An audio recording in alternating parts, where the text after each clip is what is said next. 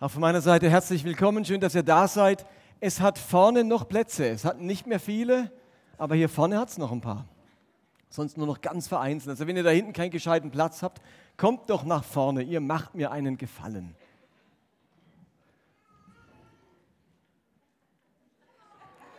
Hey, Hilde. Heute haben wir einen besonderen Gottesdienst. Dieser Gottesdienst steht, wie der Thomas das bereits gesagt hat, unter dem großen Motto Wertschätzung. Wir wollen hier in unserer Gemeinde einen wichtigen Gedanken vermitteln, nämlich dein Einsatz, dein Engagement ist wertvoll. Dein Einsatz und dein Engagement ist wertvoll. Es ist einerseits wertvoll für Gott und es ist gleichzeitig wertvoll für diese Gemeinde. Und diese beiden Aspekte möchte ich jetzt in ein paar Minuten vertiefen. Und ich würde gern anfangen mit dem Thema, dein Engagement ist wertvoll für Gott.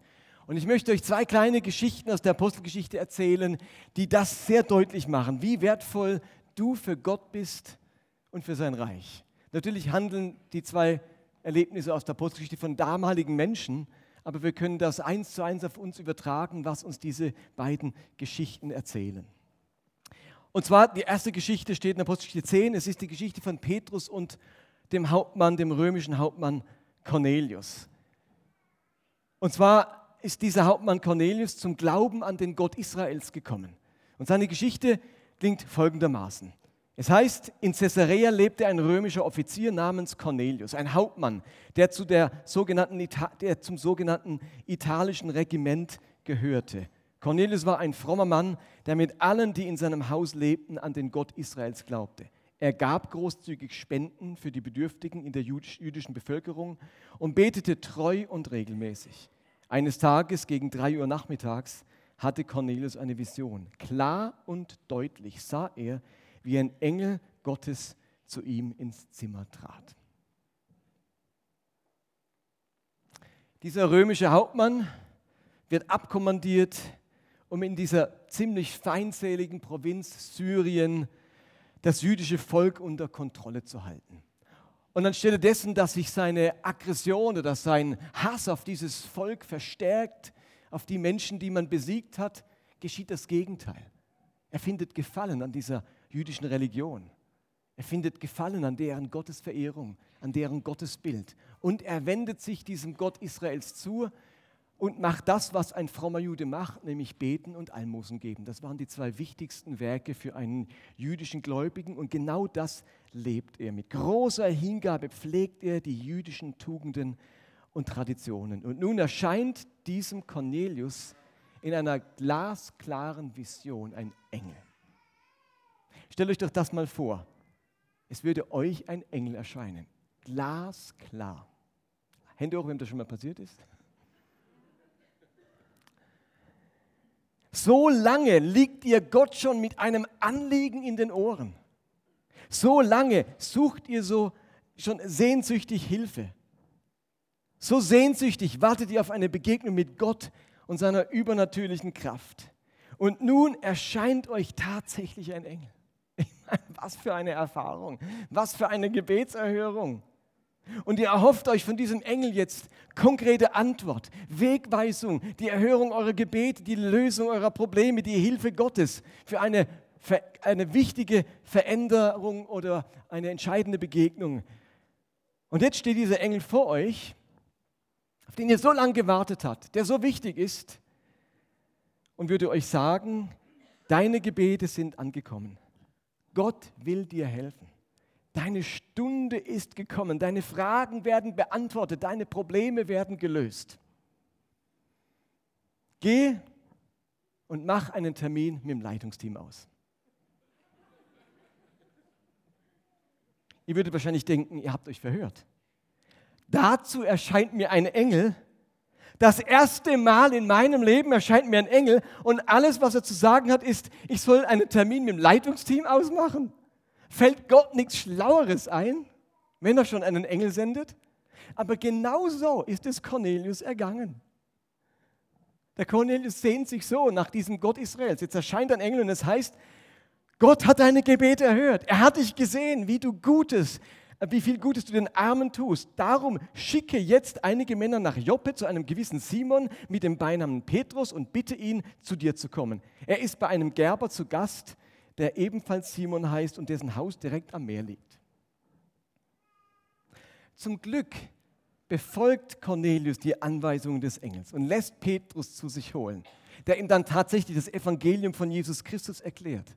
Woraufhin Cornelius mit allen versammelten Menschen in seinem Haus sein Herz öffnet und alle miteinander eine mächtige Erfahrung mit dem Heiligen Geist erleben und zum Glauben an Christus finden. Aber habt ihr euch schon mal gefragt, warum der Engel dem Cornelius nicht selbst das Evangelium von Jesus erklärt hat? Wäre das nicht wesentlich glaubwürdiger und beeindruckender gewesen, als wenn ein völlig fremder Mensch, den man gerade eben kennenlernt, mir alles erklärt? Habt ihr euch das schon mal überlegt? Warum macht Gott den Job nicht selbst? Warum bekehrt Gott oder der Engel nicht Cornelius? Warum verkündigt der Engel nicht die gute Botschaft von Jesus und offenbart dem Cornelius das Wesen und die Worte Jesus? Warum ist die einzige Aufgabe des Engels, die GPS-Koordinaten von diesem Petrus durchzugeben? In der Stadt, in der Straße, bei dem Mann mit der Türklingel. Also wenn schon ein Engel erscheint, der Engel wird sich auch gedacht haben, jetzt werde ich mal gesendet und jetzt bin ich auf der Erde und jetzt kann ich hier was verkündigen. Und man beneidet die Engel, die so in der Adventszeit den Messias verkündigen konnten. Jetzt kommt dieser Engel und kann nur die GPS-Koordinaten durchgeben. Also das ist frustrierend für alle Seiten. Für Cornelius frustrierend, dass der Engel nicht mal weiterredet, außer die Adresse durchzugeben. Und für den Engel frustrierend, dass er nicht mehr sagen kann. Ist doch erstaunlich. Da muss ein Petrus kommen, um das Evangelium zu verkündigen. Warum macht Gott oder der Engel das nicht selbst? Eine zweite Geschichte. Die handelt von Saulus und Hananias. Die ersten Jahre seines Lebens ist dieser Saulus, der später Paulus heißt, ein Verfolger der Gemeinde. Mit allem Eifer reist er von Stadt zu Stadt, um Christen ausfindig zu machen und zu verhaften. Kurz bevor er die Stadt Damaskus erreicht, erscheint ihm plötzlich genau dieser Jesus persönlich. Jesus erscheint Saulus. Und jetzt lesen wir, auf dem Weg nach Damaskus, kurz vor der Stadt, umstrahlte ihm plötzlich ein Licht vom Himmel. Er stürzte zu Boden und hörte eine Stimme. Saul, Saul, warum verfolgst du mich? Wer bist du, Herr? fragte Saulus. Die Stimme sagte, ich bin Jesus, den du verfolgst. Aber steh auf und geh in die Stadt, dort wirst du erfahren, was du tun sollst. Gleichzeitig hat Jesus äh, oder hat ein Christ namens Hananias aus der Stadt Damaskus von Jesus den Auftrag bekommen, Saulus das Evangelium zu erklären und für ihn zu beten. Da heißt es dann, ein paar Verse später, in Damaskus lebt ein Jünger, ein Jünger namens Hananias. Dem erschien der Herr und sagte, Hananias, ja Herr, antwortete er. Der Herr sagte, steh auf, geh in die gerade Straße, in das Haus von Judas und frag nach Saulus aus Tarsus. Er ist dort und betet. Ich meine, da macht eine Schlüsselperson wie Saulus die einmalige Erfahrung, dass ihm Jesus, den er verfolgt, persönlich erscheint und hörbar mit ihm redet. Und alles, was Jesus tut, ist ihn zu einem anderen Christen zu schicken, der ihm alles erklärt. Ist euch das schon mal aufgefallen? Ihr habt das alles schon gelesen, aber ist euch die Tragweite klar? Jesus persönlich erscheint diesem Saulus. Eine Schlüsselfigur. Wenn wir den Mann zum Himmelreich bringen, dann hört die Christenverfolgung für ganz viele auf, dann, dann, dann öffnen sich die Türen für das Reich Gottes. Wenn wir diesen Mann zum Glauben finden, da hätte ich den Job selber gemacht an Jesu Stelle. Da hätte ich sichergestellt, dass dieser Saulus sich wirklich bekehrt. Und was macht Jesus? Er schickt ihn zu einem anderen Christen, damit der den Job übernimmt. Hallo Jesus, wie wäre es, wenn du mir das Evangelium erklärst, wenn du mir die Gnade erklärst und wenn du mir erklärst, warum du für mich gestorben bist? Jesus macht sich die Mühe, Saulus zu erscheinen, nicht um ihm die Herrlichkeit des Evangeliums vor Augen zu malen, sondern um ihm wieder eine Adresse zu geben. Saulus ist von dieser Erscheinung regelrecht geblendet. Er verliert sogar für längere Zeit sein Augenlicht. Und nun ist es nicht Jesus, der ihn am Ende dieser Erscheinung wieder sehend macht, sondern es ist das Gebet des Hananias, durch das Saulus wieder sein Augenlicht bekommt. Es heißt ein paar Verse später, da ging Hananias in jenes Haus. Er legte Saulus die Hände auf und sagte, Bruder Saul, der Herr hat mich geschickt, Jesus, der dir unterwegs erschienen ist. Du sollst wieder sehen können und mit dem Heiligen Geist erfüllt werden. Im selben Augenblick fiel es Saulus wie Schuppen von den Augen und er konnte wieder sehen. Er stand auf und ließ sich taufen. Warum wird Hananias dazwischen geschaltet? Warum passiert das nicht gleich?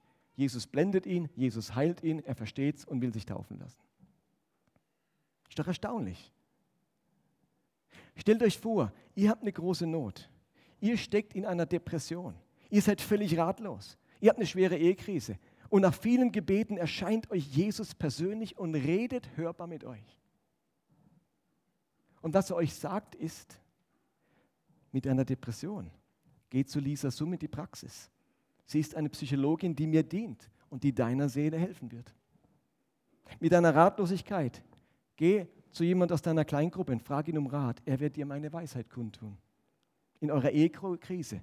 Vertraut euch in euren Schwierigkeiten diesem Ehepaar aus der Gemeinde an. Ihre Gebete werden euch Klarheit und Heilung bringen.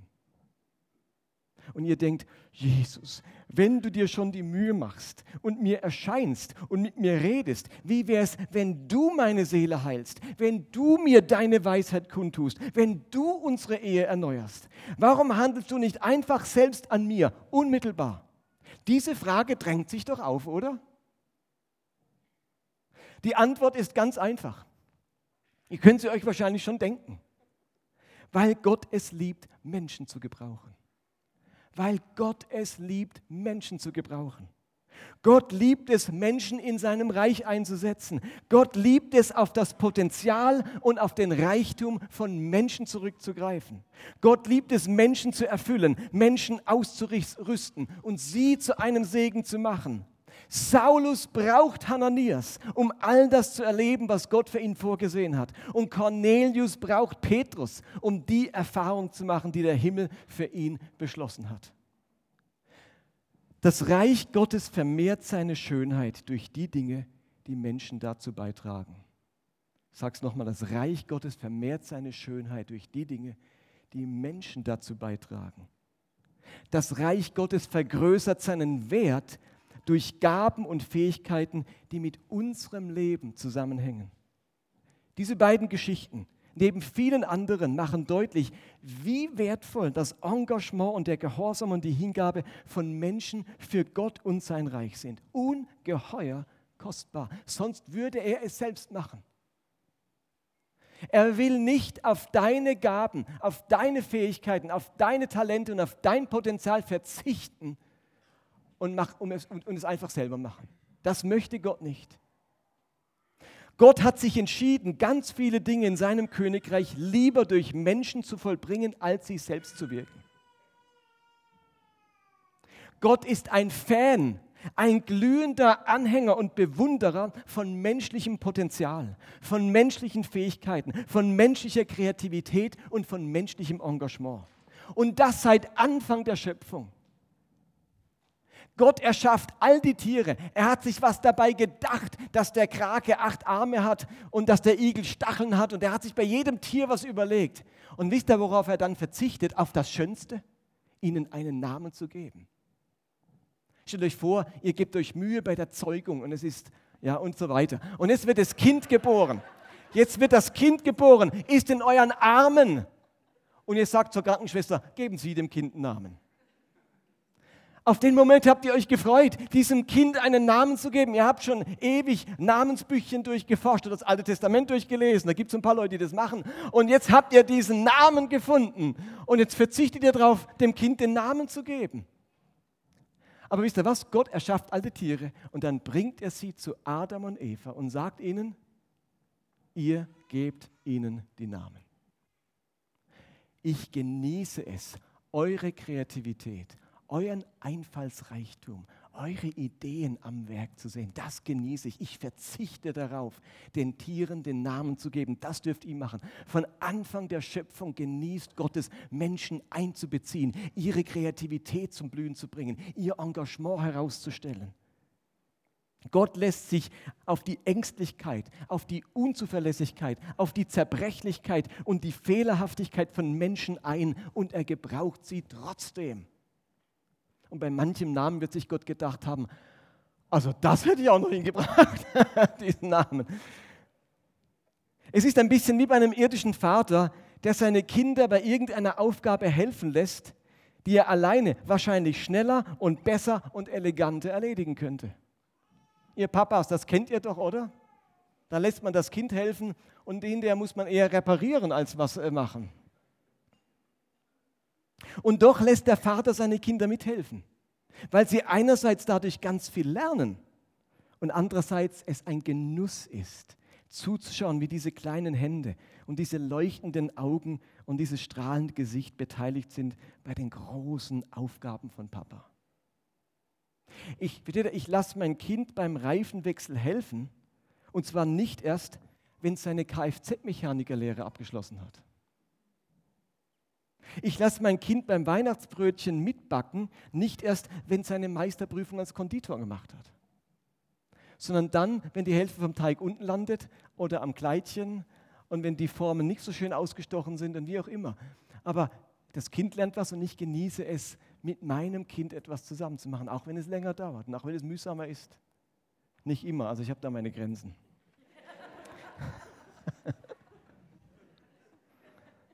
Aber zumindest Gott liebt es immer, dich zu gebrauchen. Deine Mithilfe, dein Engagement, deine Gaben, dein Einsatz sind Gott ungeheuer kostbar. Anders kann man das nicht sagen. So kostbar, dass er dir ganz auf den Vorrang lässt vor seinem Wirken. Gott begnügt sich damit, Adressangaben weiterzugeben und lässt dich die Heilung erledigen und dich die Verkündung des Evangeliums und dich die Erneuerung eines Lebens und dich die Weisheit des Reiches Gottes weiterzugeben. Das ist ein großes Geschenk unseres Gottes und dahinter steckt seine große Wertschätzung für menschliches Potenzial und das Engagement seiner Kinder. Okay, ich glaube, das habt ihr gut verstanden, oder? Die zwei Geschichten machen das sehr deutlich. Und deswegen noch in den letzten zwei, drei Minuten der Gedanke, dass dein Engagement nicht nur wertvoll für Gott ist, sondern es ist auch wertvoll für die Gemeinde. Mit deinem Engagement übernimmst du nämlich Aufgaben Gottes und bist gleichzeitig ein Geschenk und ein Segen für die anderen Menschen dieser Gemeinschaft. Vielleicht erinnert euch an vergangenen Sonntag. Da ging es um dieses Doppelgleichnis vom Baum und vom Sauerteig. Wenn wir die Welt zum Blühen bringen wollen, dann können wir das als Baum machen und als Sauerteig. Mit Sauerteig ist unser ganz persönliches Engagement in unserem Umfeld, dort wo wir hineingesandt sind, gemeint. Also ich versuche Licht und Salz zu sein in meiner Nachbarschaft, an meiner Arbeitsstelle, in der Uni, in der Schulklasse, im Fitnessstudio, beim Elternabend, bei Fridays for Future oder in dieser politischen Partei, wo ich mich engagiere. Dort, wo Gott mich hineinsät, dort bin ich als Sauerteig ein Geschenk an diese Welt von Gott. Da bin ich unterwegs zu den Menschen und möchte ein Segen sein. Mit Baum ist unser Engagement in der lokalen Kirchengemeinde gemeint. Wir engagieren uns für diesen Baum, für unsere Gemeinde, damit die Menschen dort auf Angebote stoßen, die ihr Leben zum Blühen bringen. Wir gestalten Gottesdienste, wir arbeiten mit Kindern, wir bedienen die Technik, wir leiten eine Kleingruppe, wir bieten Kurse an, wir machen Seelsorge, wir stellen die Stühle, wir gestalten Flyer, wir spenden Geld oder wir begrüßen Gäste, was auch immer, damit Menschen zu dieser Kirche kommen können und Heimat, Wertschätzung, Heilung, Annahme, Trost, Vergebung und Veränderung erleben können. Euer Beitrag lässt diesen Baum wachsen und aufblühen, damit andere dort Heimat und Zuflucht und Hilfe finden. Und genau dieses Engagement, dein Engagement im Rahmen des Baumes, möchten wir heute ganz besonders wertschätzen. Unser Engagement im Rahmen des Sauerteiges, das ist schwierig wertzuschätzen. Das macht ihr ähm, in eurem Umfeld und manchmal ist das auch im Verborgenen und das wollen wir gar nicht. Ähm, das ist schwierig für uns, das alles wahrzunehmen, aber was wir wahrnehmen können, ist euer Engagement hier an diesem Baum, in dieser Gemeinde. Und als Leiterschaft dieser Gemeinde wollen wir heute ganz besonders euer Engagement im Rahmen dieses Baumes, also dieser Gemeinde, wertschätzen. Dein Engagement, das können wir eben wahrnehmen, das erleben wir und dafür können wir auch konkret Danke sagen. Und übrigens, wenn ihr gerne euren Platz finden möchtet, wenn ihr sagt, hey, ich möchte mich eigentlich auch gern arrangieren, vielleicht machen wir in Zukunft bei so einem Gottesdienst auch noch kleine eine Messe an Möglichkeiten, das haben wir jetzt heute nicht, aber ihr könnt gerne auf uns als Leitungsteam zukommen und fragen, wo gibt es denn noch Orte oder was, bring ich, was bringst du mit, dass du einbringen könntest. Ich glaube, dass es eine Kultur der Wertschätzung ähm, braucht und, und dass die für jede Gemeinde ungeheuer wichtig ist. Eine Kultur der Ehre, eine Kultur der Wertschätzung. Es braucht eine Kultur, nicht nur einen Gottesdienst, dass er uns richtig versteht. Es braucht eine Kultur der Wertschätzung, nicht nur einen einzelnen Gottesdienst. Aber so ein Gottesdienst wie heute kann eine Kultur begründen, wenn sie noch nicht da ist. Oder eine Kultur stärken, wenn sie schon da ist. Mindestens einmal im Jahr wollen wir so einen Gottesdienst machen, an dem wir alle ehrenamtlichen Mitarbeiter und Mitarbeiterinnen wertschätzen und ihnen danken. Und gleichzeitig braucht es das ganz persönliche, regelmäßige Wertschätzen und den unmittelbaren Dank. Das Lob für den musikalischen Einsatz der Band im Gottesdienst, die positive Rückmeldung an dieses Mitglied vom Welcome Team, das tolle Feedback für diesen schönen Flyer, der direkte Dank für die gelungene Deko, das kleine Geschenk für die vielen Stunden Seelsorge, die dankbare Umarmung für die Hingabe an meine Kinder und Teens, ein Lob für die tolle Organisation der Gemeindefreizeit tiefe Wertschätzung für die großzügige finanzielle Beteiligung, was auch immer es ist. Es braucht immer den persönlichen Dank. Du gehst zu einem anderen und sagst Danke.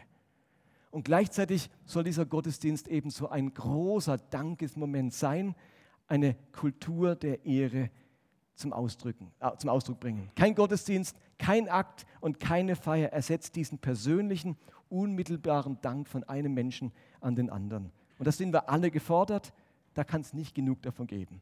Wir leben nicht das Motto, nicht geschimpft ist genug gedankt. Wir brauchen diese Kultur der Wertschätzung.